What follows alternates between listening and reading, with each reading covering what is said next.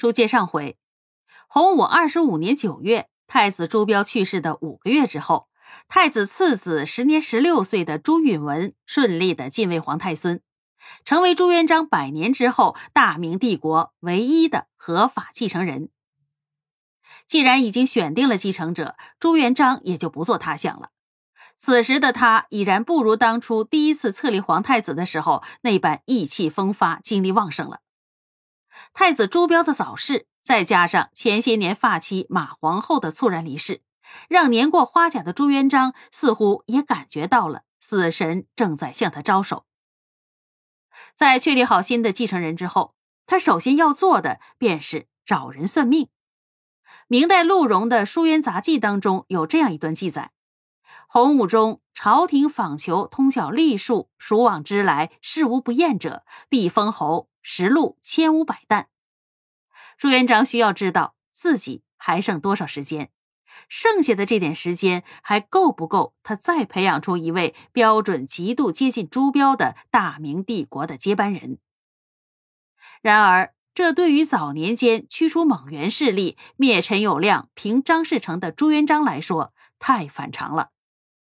毕竟，在朱元璋功成名就的道路上，他所遇到的对手无一例外。都成了他的手下败将，似乎在这天地间，老子天下第一才是对朱元璋长久以来心态的最佳写照。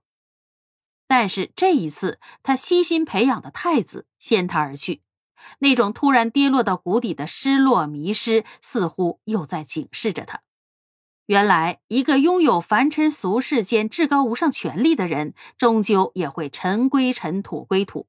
到时候他将以何种面目回归历史？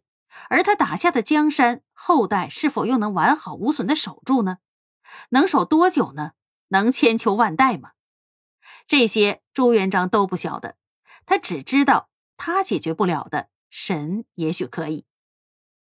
对于朱元璋花大力气求仙问道、迷信命运的做法，来自山东的国子监学生周敬新却持有不同的意见。周敬新认为，国祚长短在得厚薄，非历数之可定。三代有道之长，故所定论。三代而下，深仁厚德者，汉唐宋而已。因此上，朱元璋若想祈求国祚绵长，大明的江山千秋万代，按周静新的思路，那就是要像汉高祖那样对功臣宽仁，像唐太宗那样施行仁义，像宋太祖那般诚心爱民。很显然，朱元璋做不到。且不说他是否诚心爱民，但杀戮功臣这一条就直戳朱元璋的心窝子。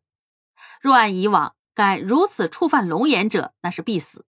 但是这一次，他并没有举起屠刀朝周敬新砍去。